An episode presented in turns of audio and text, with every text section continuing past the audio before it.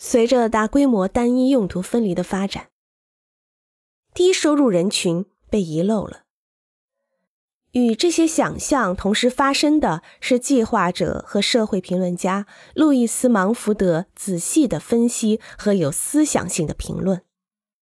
他预言了现代城市中的可怕变化：疏散化导致了城市内部的疏忽。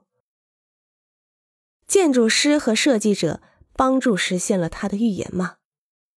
如果每个人曾近距离的听过芒福德的预言，我们就不会因为依赖高速路和燃料而放弃火车和路面电车。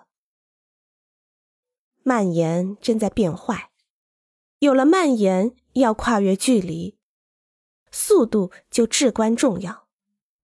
距离曾通过低密度的发展而扩大。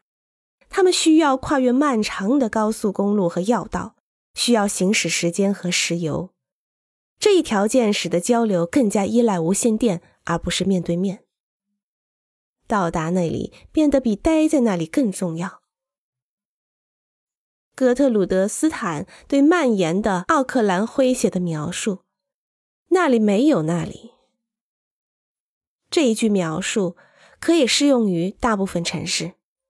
被剥夺了权利的是那些没有车的人、孩子、年长者以及残疾人。